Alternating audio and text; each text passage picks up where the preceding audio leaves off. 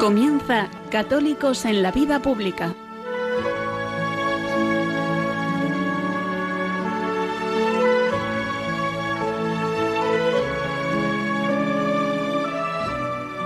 Un espacio dirigido en Radio María por Luis Zayas.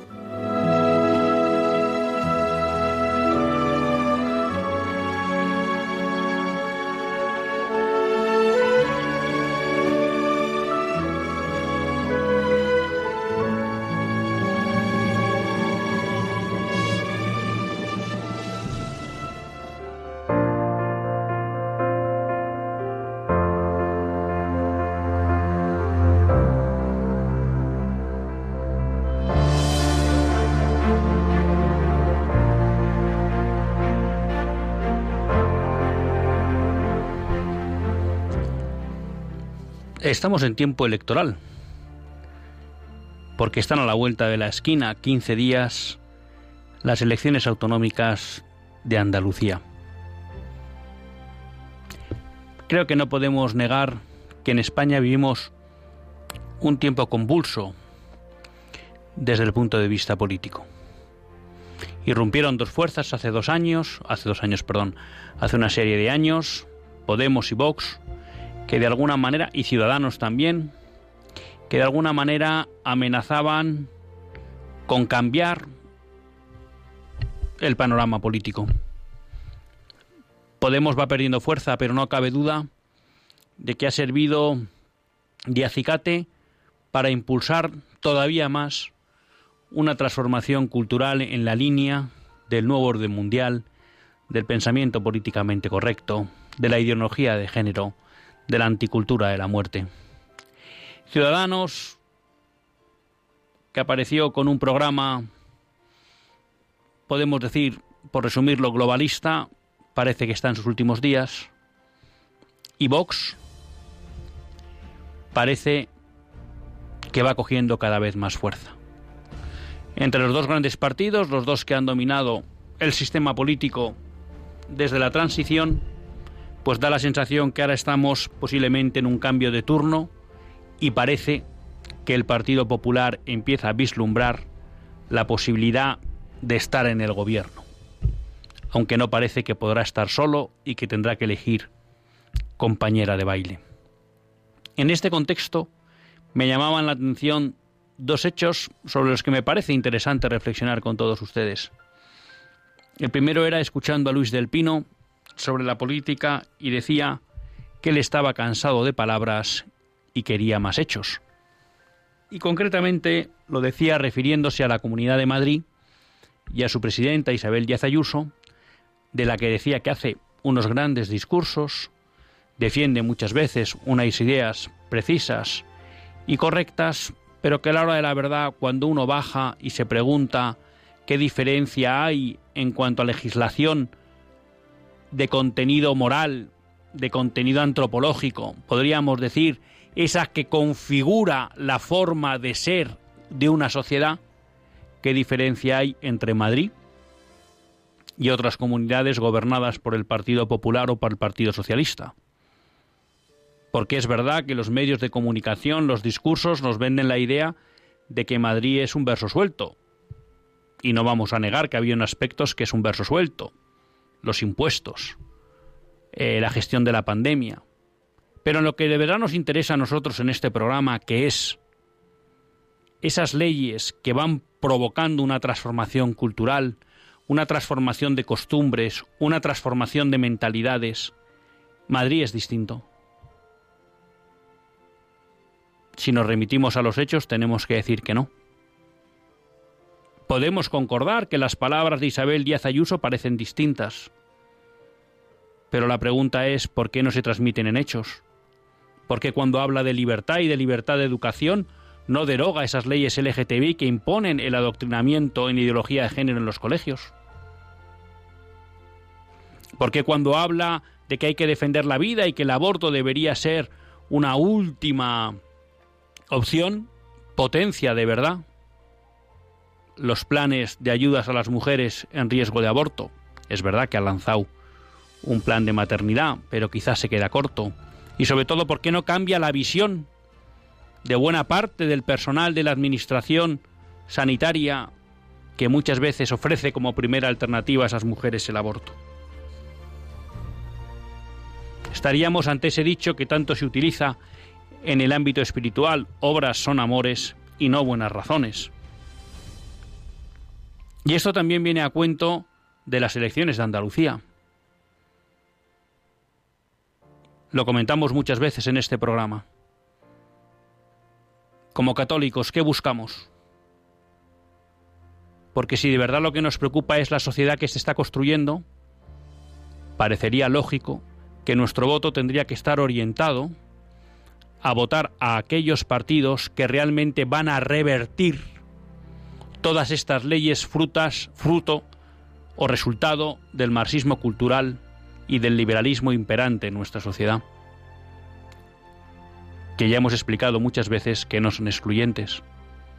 Y la pregunta que nos tenemos que hacer, pienso yo, en el caso de Andalucía es, ¿estos cuatro años de Moreno Bonilla han revertido alguna ley de, de profundo carácter ideológico que habían sido aprobadas por el Partido Socialista en sus más de 40 años de control de Andalucía?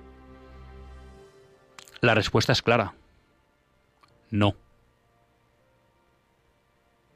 Pero aquí también nos hacemos otra pregunta. ¿Ha hecho Vox la suficiente presión en Andalucía para que esos cambios tengan lugar? Pienso que tampoco. Y quizá esta es la reflexión que a mí más sin sabor me deja. ¿Realmente podemos confiar en que los partidos que parecen oponerse a aquellos como el Partido Socialista o Podemos que implantan todas estas leyes ideológicas vayan a revertirlas? Hasta el momento la experiencia es que no. Nos queda la duda de si Vox con más fuerza se tomará en serio estos temas. Lo que sí sabemos es que Feijó ya ha comunicado a su dirección, lo publicaban varios digitales, que no quiere hablar de cuestiones como el aborto, ni se plantea derogar la ley del aborto. Entonces, ¿qué quiere hacer usted en el gobierno? Feijó. Alguien me dirá, hombre, gobernar es mucho más que el aborto. Por supuesto. Pero hay algo más importante que defender la vida del inocente. ¿Se le puede dar a eso un pase largo y un muletazo y olvidarnos? ¿Y centrarnos solo en la economía, en los impuestos, en el presupuesto? Yo, desde luego, desde mi óptica de católico, creo que es inaceptable. Hemos visto ahora como recientemente, en mayo de 2022, lo trataremos luego, en Castilla-La Mancha se ha aprobado una ley LGTB, aprobada por PSOE, PP y Ciudadanos.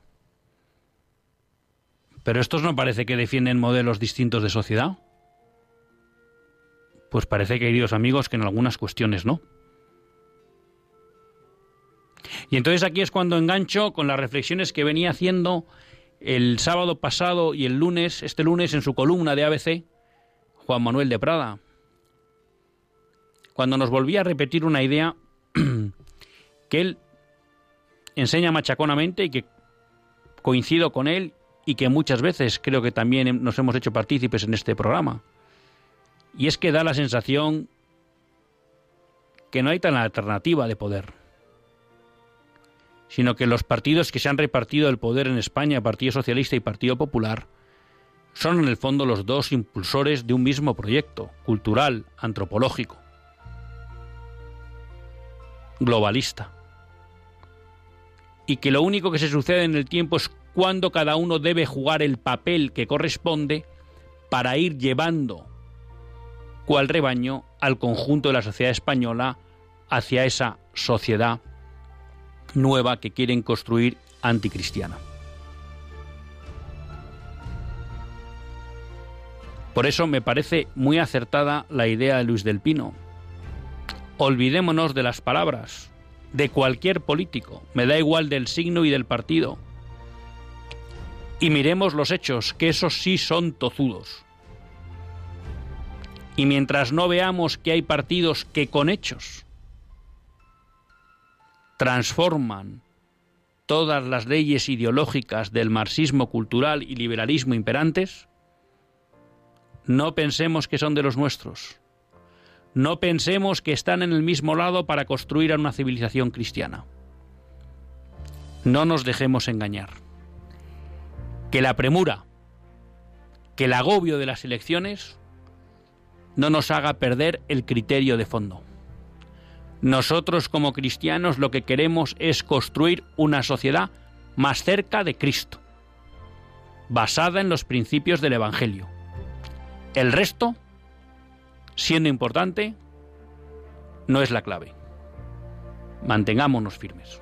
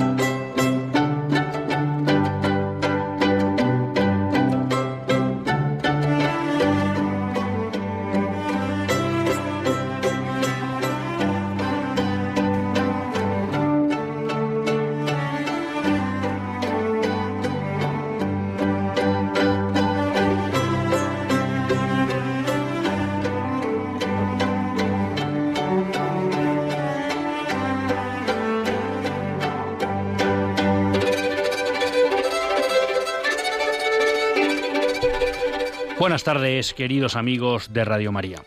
Un lunes más volvemos fieles a la cita con todos ustedes en los estudios centrales de Radio María. Un lunes más para hacer este programa Católicos en la Vida Pública. Un programa que, como todos ustedes saben, quiere ser una reflexión pausada sobre la actualidad nacional e internacional.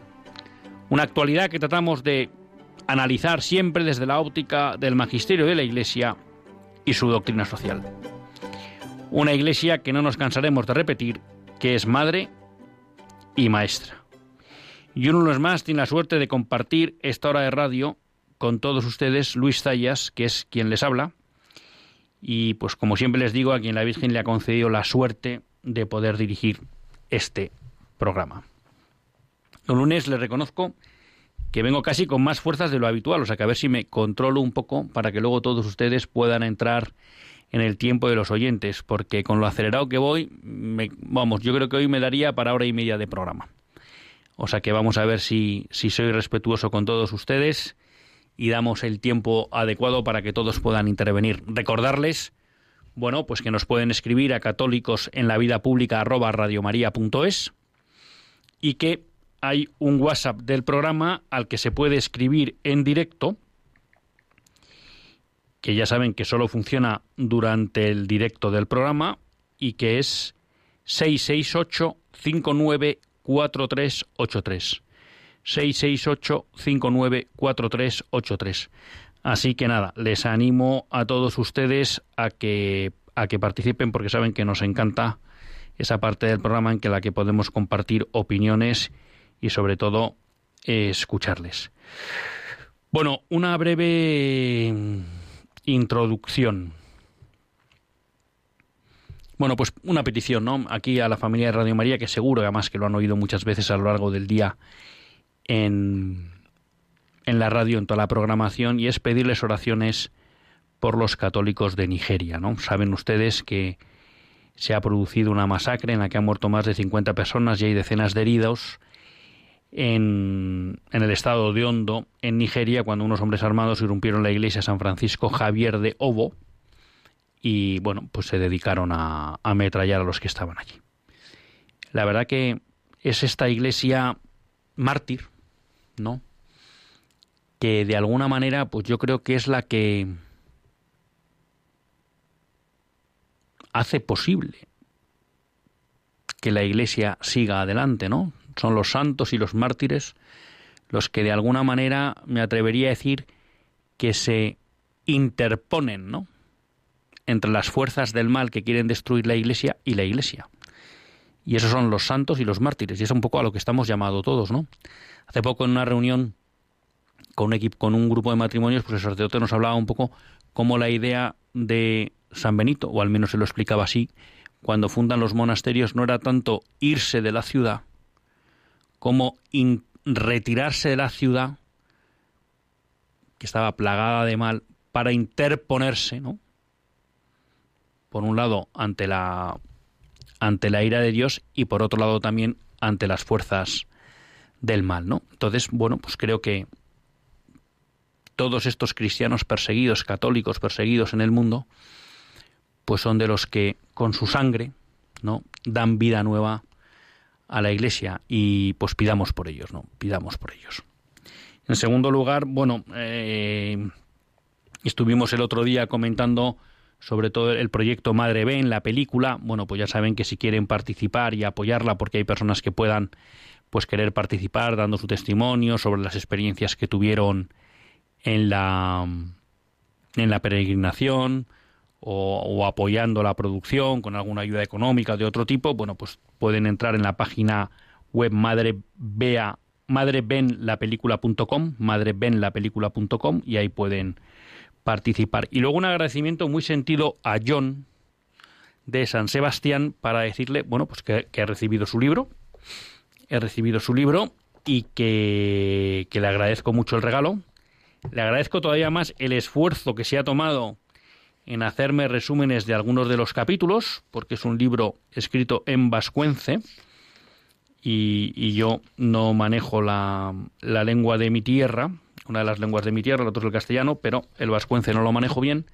Entonces, pues yo ha tenido la amabilidad de hacerme resúmenes de algunos capítulos, al margen de indicarme que hay una serie de cartas en castellano, pues que, que ahí sí podré leer, ¿no? Entonces, bueno, pues John, muchísimas gracias por el, por el detalle.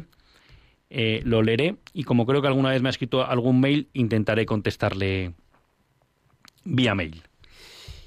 ¿Y qué hemos traído para hoy? Pues la verdad que venimos calientes, venimos calientes, venimos calientes y yo querría hablar de tres temas, ¿no? Uno primero es sobre los datos de violencia sexual y violencia entre menores. Uno segundo es lo que ya hemos comentado de la ley LGTBI de Castilla-La Mancha. Y luego, la verdad que es un tema casi permanente en nuestro programa sobre el estado de la cuestión en la defensa de la vida, ¿no? Porque la verdad que se van produciendo cosas eh, pues muy buenas y muy malas a lo largo de todo el mundo. Empezaríamos con la violencia sexual y la violencia entre menores. Y esto me venía un poco a la cabeza porque la semana pasada leía un artículo, parece ser, era una noticia, entrevista, ¿no? Entonces parece ser que se han debido publicar una serie de datos sobre cómo está evolucionando la violencia sexual y la violencia entre menores. Y a la persona que entrevistaban, pues de alguna manera se mostraba sorprendida, ¿no? Y creo que es un es una especie de sentir general, no sé si cínico o ingenuo u honesto, por parte eh, de muchas personas, ¿no? que se quedan sorprendidas de que en esta sociedad tan moderna, tan bien educada en los principios del pensamiento políticamente correcto, resulta que lacras como la violencia sexual y la violencia entre menores, en vez de desaparecer, aumentan. Y dicen no entenderlo. Y ya digo, a veces uno no sabe si es por cinismo, por ingenuidad, o que realmente hay una honestidad intelectual diciendo, esto no lo entendemos. ¿no? Pero lo más curioso de todo es que la receta que proponen frente a esta lacra es más de lo mismo que venimos haciendo en los últimos 20 años. Que si la educación sexual desde cuanto más menor es mejor. Que si la, eh, la educación en la igualdad, eliminando los estereotipos machistas, etc., etc., etc. Y uno se dice, vamos a ver, si fuéramos mínimamente serios e hiciéramos un análisis de que llevamos más de 20 años educando en esos supuestos principios y valores a toda nuestra juventud desde su más tierna infancia, y no vemos otra cosa que que aquello que supuestamente queríamos erradicar no hace más que subir, ¿no sería al menos razonable pensar que puede haber una causa-efecto? Es verdad que que dos cosas ocurran a la vez no quiere decir que sean causa y efecto. Pero mm, lo lógico sería decir, oye, vamos a preguntarnos, ¿no?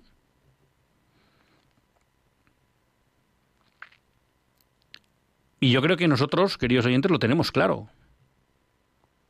O sea, desgraciadamente, creo que a ninguno de nosotros nos extraña que la violencia sexual y entre menores crezca.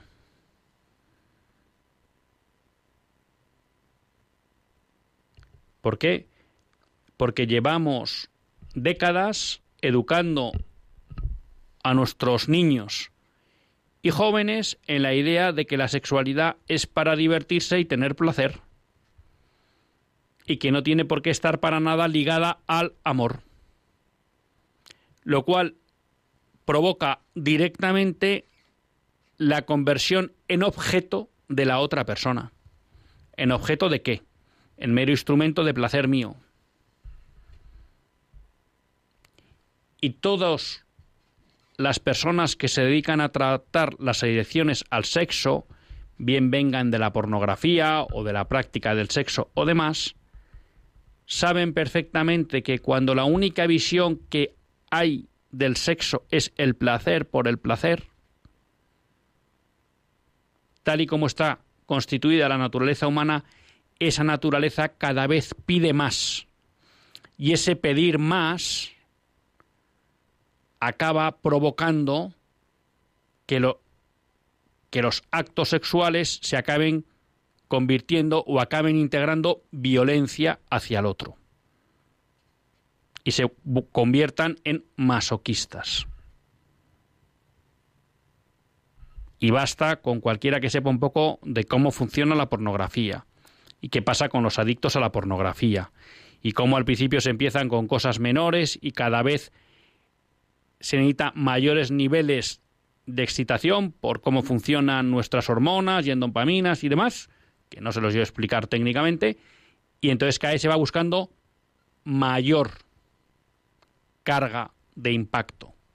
Y por eso cada vez los vídeos tienen más componente no solo sexual, sino también violento. Y eso que ven se lleva a la vida. Luego, entonces, cuando estamos dando una educación sexual alejada de cualquier criterio moral, ¿cómo no nos va a extrañar que pase esto?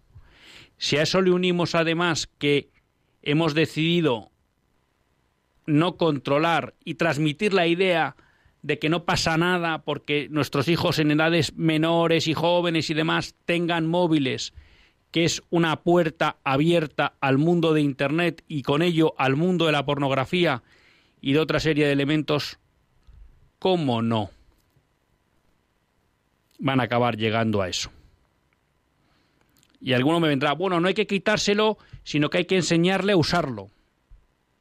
Pues mire, perdonen que les diga, a nadie se le ocurre enseñar a un hijo suyo a usar el coche a los 12 años. Porque sabe que es peligroso y no tiene duda para usarlo. A los 18 sí. Bueno, pues a lo mejor con los móviles hay que empezar a aplicar los mismos criterios, que no es cuestión de que sepan usarlo, es cuestión de que no tienen edad para usarlo. Porque los peligros son tales que es que no solo hay que saber usarlo, hay que tener edad para poder usarlo. Madurez. Claro, cuando nosotros nos hemos dedicado a vender la milonga de que hombre y mujer somos iguales, y encima vendemos la idea de que esa igualdad supone que la mujer tiene que seguir el estereotipo del hombre, porque una cosa es que sean iguales en derechos y dignidad, y otra cosa es que sean iguales ¿eh? desde el punto de vista antropológico y por tanto desde el punto de vista de la vocación a la que están llamados y por tanto desde el punto de vista de las cualidades que tiene cada uno. Claro, cuando nos empeñemos en decir que somos iguales y que por tanto da igual lo mismo hombre que mujer, ¿cómo queremos que los hombres respeten a las mujeres? El respeto en la tradición occidental hacia la mujer ha venido ligado fundamentalmente con la fe cristiana, que no sólo reconoce la igual dignidad de hombre y mujer, sino que además hace ver al hombre el papel tan grande que juega la mujer en la sociedad, por el que merece respeto, por el que merece ser cuidada, por el que merece ser protegida por el hombre, que desde el punto de vista físico pues es más fuerte. Y que lo que tiene que hacer es poner esa fortaleza no contra la mujer, sino al servicio de. Claro, pero no se sirve al que es igual. Se sirve al que es distinto y merece ese servicio. Entonces, ¿cómo desde la ideología de género y desde este igualitarismo revolucionario vamos a conseguir que haya un respeto ya no solo entre hombres y mujeres, entre niños y niñas, sino ya entre los propios niños y entre las propias niñas. Porque si simplemente me cuentan que somos iguales, bueno, pues como somos iguales, aquí el que puede es el más fuerte. La igualdad no nos lleva al respeto al otro. Lo que nos lleva a respetar al otro es entender que tengo un vínculo con él, no que es igual a mí. Y el vínculo más claro desde la fe es que somos hijos de Dios. Y entonces yo respeto al de enfrente que es igual a mí, no porque sea igual, sino porque es hijo de Dios. Cristo ha muerto por él. Y si queremos ir al ámbito natural, respeto al otro, porque tiene una dignidad como la mía, tiene un vínculo, porque formamos parte de la misma familia o formamos parte de la misma sociedad, y entonces yo soy responsable de todos y lo que le tengo es que cuidar igual que Él me tiene que cuidar a mí y proteger.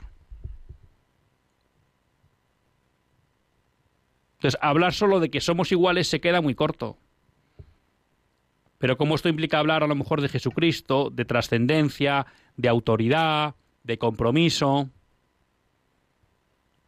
de patria, de familia, de vínculos, que es lo que quiere erradicar el liberalismo y el marxismo cultural, pues entonces todo se queda cojo.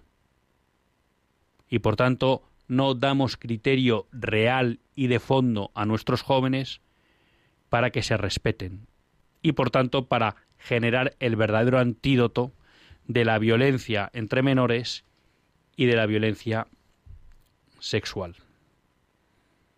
Así que queridos amigos, tenemos la solución. No será fácil, pero no caigamos en la trampa de no ofrecérsela al mundo.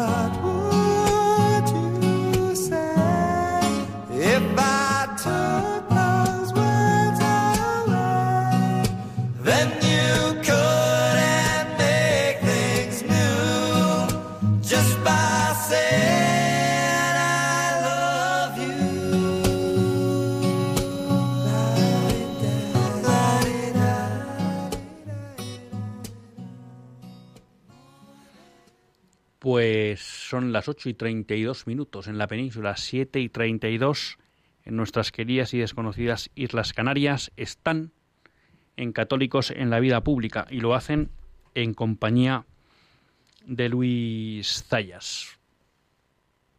Para aquellos que quieran participar en el programa, saben que lo pueden hacer llamando al 91 005 9419. 91 005 9419. Bueno, no me resisto a tratar este tema, que es el de la ley de Castilla-La Mancha LGTB. La verdad que hay una noticia muy buena el 27 de mayo en Religión en Libertad, que por un lado se hace eco de un estudio que han hecho sobre la ley de un grupo de cristianos que la marcan en 10 puntos. Y luego se hace eco también de la nota que publican los obispos de la provincia eclesiástica de Toledo, eh, que son la Archidiócesis de Toledo, la Diócesis de Albacete, Ciudad Real, Cuenca, Sigüenza, Guadalajara. Eh, me voy a quedar porque al final estamos en una ley más igual que todas las anteriores que van por comunidades, Quizá lo único positivo se puede decir es pues que haya tardado tanto Castilla-La Mancha en tener su ley LGTBI, pues era una buena noticia, pero al final ya la tiene aquí y con el consenso tanto del Partido Popular como de Ciudadanos y del PSOE.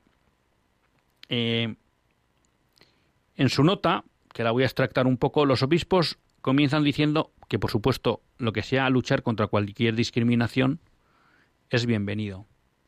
El problema es que con todas estas leyes siempre pasa lo mismo, que son mentirosas. Dicen que quieren una cosa y hacen otra.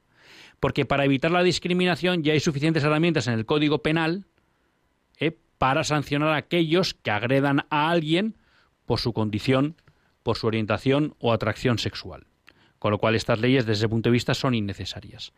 Ah, pero ¿por qué se hacen estas leyes? Y los obispos dan en el clavo.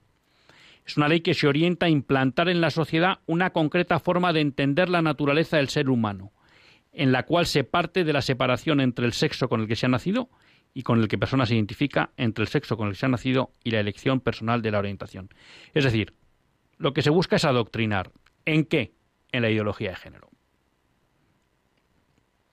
Segundo, la mayoría de los preceptos de esta ley tienen por objeto incorporar la perspectiva de género de manera transversal y promover las medidas en materia LGTBI en todos los sectores de la sociedad, administración pública, bienestar social, ámbito familiar, educativo, sanitario, cultural, económico, medios de comunicación, protección ciudadana y ámbito rural, y para toda la población de nuestra región.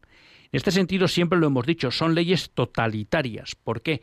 Porque quieren imponerse en todos los ámbitos de nuestra vida.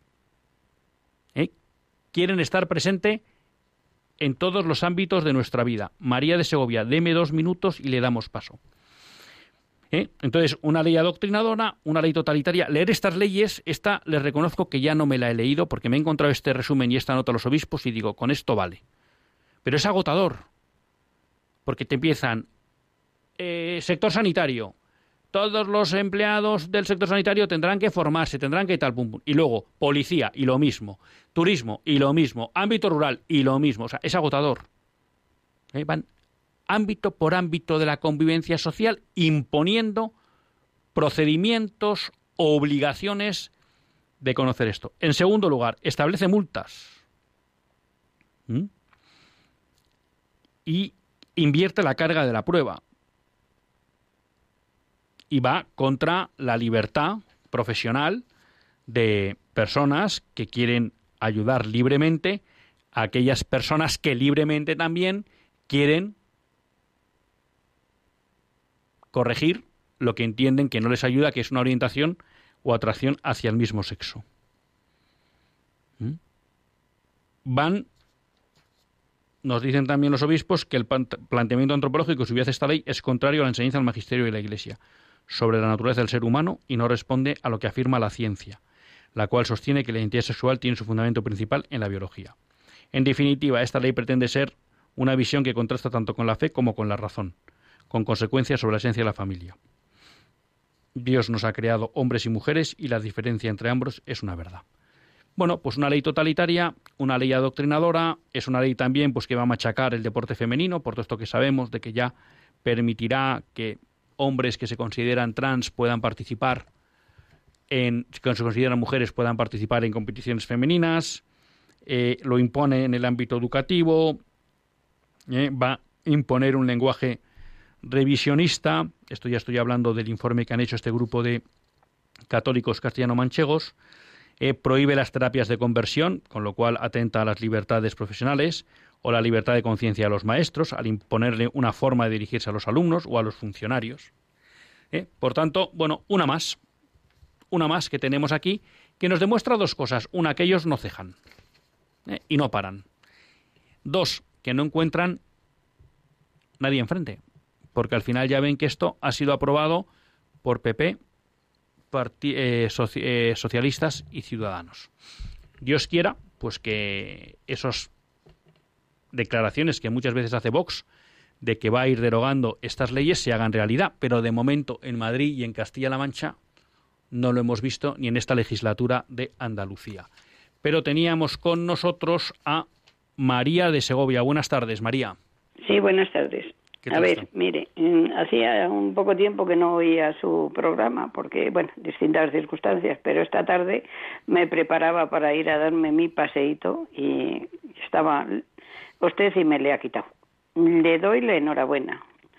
Ha hecho usted una editorial de verdad fabulosa, bueno, todo el programa es que somos así, no podemos culpar a nadie, porque luego culpamos que si esto... No, mire, somos nosotros. A la hora de votar, pues es que, mire, en lo económico, punto para arriba, punto para abajo, van todos más o menos por lo eso. En todo y en todo. Y en lo religioso, vamos, ya no religioso, sino en la formación de la persona. Si es que no hay un solo partido. Si es que no puede, honradamente tendríamos que votar todos, los católicos, todos en blanco, creo yo, porque es que nadie hace nada de nada. Es más, lo obvian de tal manera que, que ya es vergonzoso. Y luego, pues en lo de el resto que está usted hablando, me parece de verdad maravilloso y estoy también un poquillo así alteradilla, como usted ha dicho esta tarde, el otro día hemos tenido, yo he estado trabajando en Madrid toda mi vida, me jubilé y me vine al pueblo porque estoy muy a gusto y porque se vive de maravilla. Unos pueblos pequeñísimos, pero hoy, gracias a Dios, pues está muy bien y, y el otro día, bueno, vamos aquí a unos, unas actividades que nos dan la Diputación de Segovia y tal. El otro día hemos acabado el curso y nos han llevado a ver, se supone que era un teatro, no lo sé lo que era, para mí una obscenidad, ni había arte, ni había nada, simplemente burrada tras y digo, pero bueno, ¿y esto? O sea, aulas de manualidades y cultura, y luego el colofón del curso es esto. Pero la gente, no le digo que la gran mayoría, porque había mucha gente que pues, nos pasaba a todas lo mismo, pero bueno, ¿y esto a cuento de qué? Porque bueno, a mí, mire usted, yo he ido a teatros, he ido a, este, a, a, revistas y eso, y, y picaresca y es bonito, hay arte, te gusta, pero esto era una auténtica grosería, de verdad.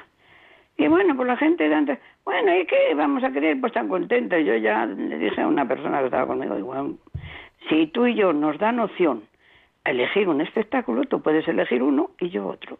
Pero esto que nos traen a una cosa englobada para todos, hombre, un poquito de delicadeza, pues nada, así estamos. Y así estamos sembrando y viviendo. Eh, le habla ya una persona que está casi rondando los 80, o sea que no, que ya tengo mucho recorrido en la vida, pero que, que es así. Así que le vuelvo a felicitar por su programa y le digo, siga usted con ello, aunque le oiga poca gente, pero alguien le oirá. Pues muchas gracias a ver si por lo menos podemos tener opinión distinta a, lo que no sea todo. No, si es que esto es así, es que hay que cambiar. Usted, a mí no me van a cambiar para mejorar cualquier cosa, claro que cambio. Pero para ir para atrás ya está el cangrejillo. Pues muchas gracias, María, por sus cariñosas palabras. Bueno, le agradezco que haya renunciado al paseíto por quedarse aquí con nosotros en Radio María. Lo único que espero es que el paseíto no sea importante para su salud, porque entonces le pido que al acabar el programa lo haga y tendrá que conseguir a lo mejor que alguien le regale una manera de escuchar Radio María mientras pasea, así pasea y nos y nos escucha. Y bueno, pues creo que tiene mucha razón en lo que dice. Le animaría a que escriban a la Diputación de, de Segovia, pues explicando un poco lo que sucedió y diciendo que por qué hay que llevarles a un acto de teatro obsceno y soez, ¿no?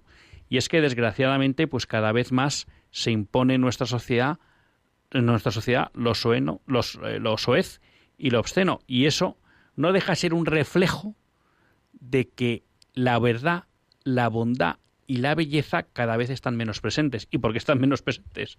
Porque cada vez está menos presente Cristo en nuestra sociedad. Tenemos con nosotros a Antonio de Córdoba. Antonia de Córdoba. Muchas buenas tardes, Antonia. Hola, buenas tardes. Mire, mm, yo no le puedo decir nada más que, que enhorabuena también. La, mm, a ver, yo lo que quería decir es que mm, con respecto a las elecciones de aquí de Andalucía, que la gente no se crea jamás en la vida, que no crean más al PP, que no lo crean más en la vida, que eso es el PP es la mano derecha de Satanás y el, y el PSOE es la bueno, mano María, izquierda. No, no, no, califiquemos tanto. Usted explique, No, no, Antonia, yo, explique, perdón, pero perdón, perdón, perdón, perdón, que me, me, he pasado. Usted explique lo que, lo que vea, pero no... Sin descalificar, perdone. Que yo lo que quiero decir es que, bueno, que vos de, de yo de vos tampoco sé lo que va a hacer, ¿no? Pero que mmm, de por el momento mmm, yo creo que es, la mayoría de todos los, los componentes están a favor de la vida y están a favor. Yo lo pienso votar desde luego, porque mmm, es que si no vamos y votamos en blanco, vamos, a beneficiar y, de, y, a darle la fuerza a los mismos. Entonces, mmm, porque es que es que es que toda, todos los partidos hasta ahora han estado a lo mismo. El uno a legalizar cosas y el otro a conservarlas. Sí, Antonio, hombre, ahí toca un tema que es complicado, ¿no? Eh, bueno, ¿qué hacer con el voto? Bueno, pues ya, aquí ya sabemos que no estamos en este programa para decir qué hay que hacer.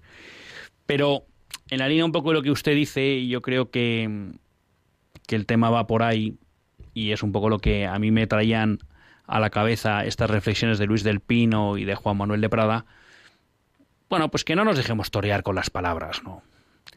Que la situación ya está suficientemente complicada y es suficientemente grave, no solo en el ámbito vamos a llamar antropológico e ideológico de, de, determinadas leyes que además amenazan con cercenar libertades importantes y con destruir la familia y no proteger la vida, sino también en otros ámbitos, ¿no? Como el económico, que también los políticos dicen muchas cosas que luego no hacen, ¿no? Y hay gente que llevada por esas palabras, pues acaba votando a esos políticos que luego no hacen nada de lo que dijeron, ¿no? Eh, un ejemplo, por ejemplo, un ejemplo, ahí está eh, lo que dicen muchas personas de La Palma a las que se les prometieron multitud de ayudas y que luego no llegan, ¿no? Pero bueno, dicho eso, ¿no? O sea, que yo creo que tenemos que tener ese, no sé cómo decir, ese punto de, de estar como en la batalla de forma firme, ¿no? Y decir, bueno, venga, vamos a chequear. Tú has contado mucho, pero después de cuatro años, ¿qué ha pasado? y que realmente ese sea nuestro criterio, ¿no? No creo ni que el miedo a que vengan otros, porque a veces dices, bueno, si ha hecho lo mismo que los otros, ¿qué más da que estén los otros? ¿No? Ni el miedo a que vengan otros, ni las falsas promesas de que ahora sí lo vamos a hacer. Oye, no, hechos. Y que, de esa manera pues seamos capaces de ponerles un poco presión a nuestros políticos. Me escribe Pedro de Torrejón, bueno, un amigo de Canadá que nos escuchan desde Canadá. Pues oye, muchísimas gracias. La verdad que es que Radio María está en todos sitios, ¿no? Pero qué suerte que haya personas que nos escuchan desde Canadá, a Radio María España. Me dice Pedro de Torrejón, la Iglesia en los primeros siglos no intentó cambiar la vida política del Imperio Romano desde dentro de la política, sino desde fuera de la política, hasta que Roma se rindió y dobló la rodilla. Eh, la verdad que aquí hay, hay opiniones para todos los gustos, ¿no? Hay quien piensa que efectivamente el imperio se fue transformando gracias a los cristianos desde fuera ¿no? Vamos a llamar de la administración del imperio, aunque luego hay quien dice que el, el, el momento clave también ya es cuando se convierte, ¿no? El, el emperador Constantino y luego posteriormente, bueno, adopta la religión y luego la declara religión oficial, ¿no? O sea que también eso produjo un impacto fuerte en la, en la evangelización del imperio romano, ¿no? Lo mismo pues que eh, cuando los reyes francos, el rey franco se convierte, pues de alguna manera arrastra a todo el pueblo franco a convertirse, ¿no? O sea que se han dado los dos, los dos efectos y creo que los dos son importantes, ¿no? Creo que los dos son importantes. Creo que hay que generar sociedad cristiana desde fuera de la política, por supuesto, pero hay que intentar también, y máxime con el poder que hoy en día tienen las autoridades, las administraciones, hay que intentar también influir en ellas desde la política. Lo que pasa es que esto es una opinión personal. ¿eh? Yo creo que hay que ir a la política con los principios claros y con los principios de la doctrina social de la Iglesia. Y no caer en la trampa de que hay que jugar en las reglas de juego del enemigo. Porque hoy el sistema político es un campo de juego enemigo, donde imperan las reglas del enemigo, las, reglas del liberalismo y del marxismo cultural. Entonces nosotros tenemos que ir ahí a romper con esas reglas y a decir, oiga, estos criterios de debate no me valen. Yo quiero los míos. Y a asumir que sobre todo inicialmente no nos van a dejar. O entrar o nos van a aislar, bueno, pues no pasa nada. Pero no vamos al conchabeo. Vamos a defender unos principios. Y desde esos principios ¿Por qué no si se puede lograr acuerdos? Pero si se puede. No vamos a llegar al acuerdo. El acuerdo no es un, no es un fin. ¿No? El fin es ir modificando. Entonces, creo que como usted dice, y también creo hoy en día es un tiempo importante para construir civilización cristiana desde fuera de la política, sobre todo porque la política hoy es enemiga, y sobre todo por un tema que a mí eh, me parece que es claro y que lo explica muy bien Natalia San Martín en el, en el despertar de la señorita Prim, ¿no? Y en conferencias que ha dado, lo, explican también otras personas, pero creo, y también Rob Dreher, tanto en Acción Benedictina como Vivir sin Mentiras, ¿no? Y es que no podemos caer en la trampa de poner todos los huevos en la estrategia política y abandonar los otros campos. No, Rob Dreher explica cómo mucho ha pasado, en parte en Estados Unidos, como mucho mundo cristiano lo ha fiado todo a que desde la política las cosas cambien y eso no le ha salido, entre otras cosas porque ha habido hasta hace poco pues un Tribunal Supremo de marcada tendencia progresista que no le ha importado saltarse la Constitución. Entonces, ellos fiados en que desde la política podrían cambiar las cosas, habían abandonado sus entornos educativos, sociales, culturales, profesionales. Y eso es lo que hoy tenemos que proteger fundamentalmente, porque ahí es donde nosotros sí podemos intentar garantizar que nuestras familias y en especial nuestros hijos puedan tener ambientes donde vivir la virtud. Porque en principio hoy el mundo, la sociedad, el ambiente, no es un mundo donde se pueda vivir fácilmente la virtud. Y por supuesto que tenemos que estar en ese mundo para convertirlo. Pero para eso antes hay que prepararse y formarse bien. Y entonces el, sitio donde se, uno se educa en las virtudes no es el mundo. Hay que crear esos ambientes hoy, que antes estaban y surgían casi naturalmente y la propia sociedad ayudaba y hoy no. Y ahora vamos con María de Zaragoza, ¿no? Un segundo, María. Eh, pero la clave es esta. Como dice Pedro, oiga, acordémonos de que tenemos que cuidar, vamos a decir así, el, el jardín trasero de nuestra casa, ¿no? El patio trasero. ¿Y eso qué es? Nuestros colegios donde se educan nuestros hijos, nuestras empresas donde trabajamos, nuestros ambientes sociales, el ocio que hacemos y demás. Y ahí generar alternativas verdaderamente cristianas. Porque si en la política no se consigue éxito, al menos tendremos eso. Y eso también ayudará a que sea más fácil tener éxito en la política. En cuanto me pregunta, bueno, voy con voy con María de Zaragoza. Buenas tardes, María. Buenas tardes. Mire, mm, yo querría decir que el otro día mm, emitió la conferencia episcopal una nota diciendo que había que votar a los que defendieran la vida, eh, la familia y todos los, los valores exactamente. Hoy por hoy yo he escuchado a todos los partidos y solamente hay uno que continuamente está defendiendo esto, que es Vox. Es el único que lo defiende en todos los sentidos. Vox no se puede oír en muchas cadenas porque no lo ponen, solamente hay una o dos que, que, pueden salir y, y, dan sus mítines y dan todo. Las dos demás lo, siempre lo han omitido, pero ellos son los únicos que definen todo eso. Pues María, muchas gracias por su... O sea, ha citado una cosa, ha hablado de la conferencia episcopal. Eh, es verdad que la conferencia episcopal, cada vez que hay elecciones nacionales, emite una nota.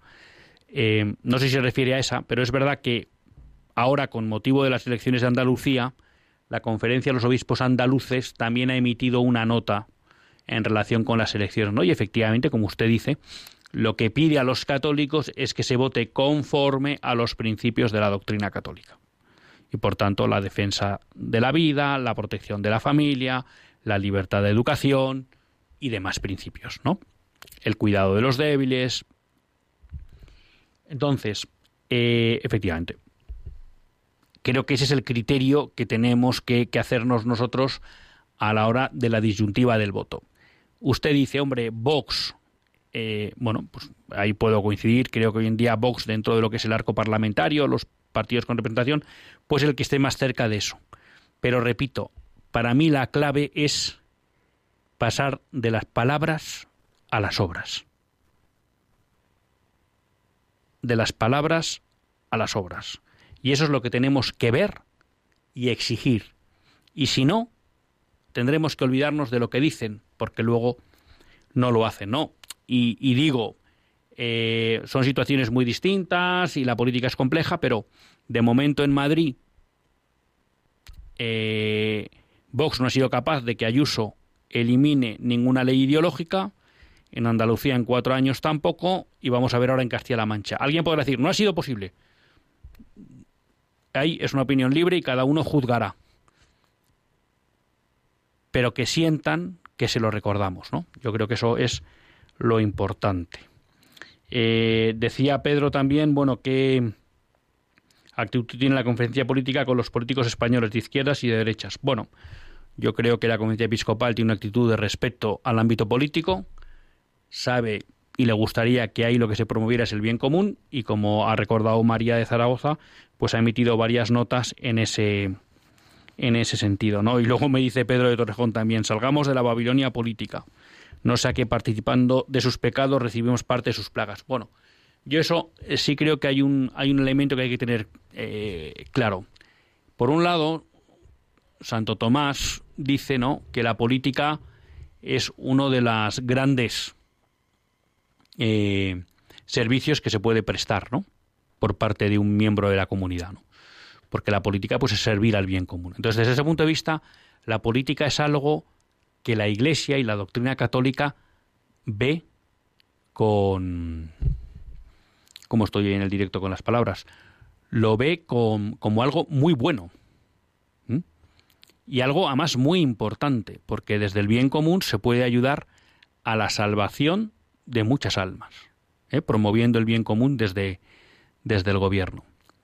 Otra cosa es que no hay que ser ingenuos y tenemos que saber las reglas que rigen hoy y el contexto y ambiente en el que se mueve hoy la política. Que como digo, posiblemente sea necesario estar, pero hay que saber bien para qué estamos y cómo queremos estar.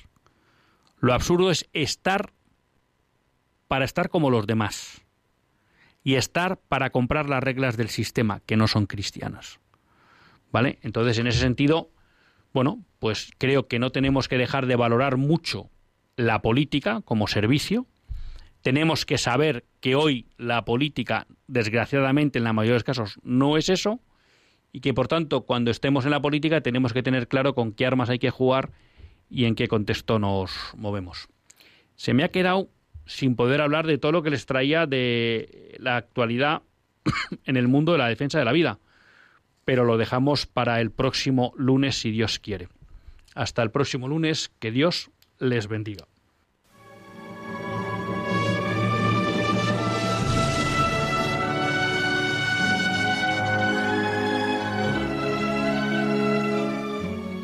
Así concluye Católicos en la Vida Pública, un programa que dirige Luis Zayas.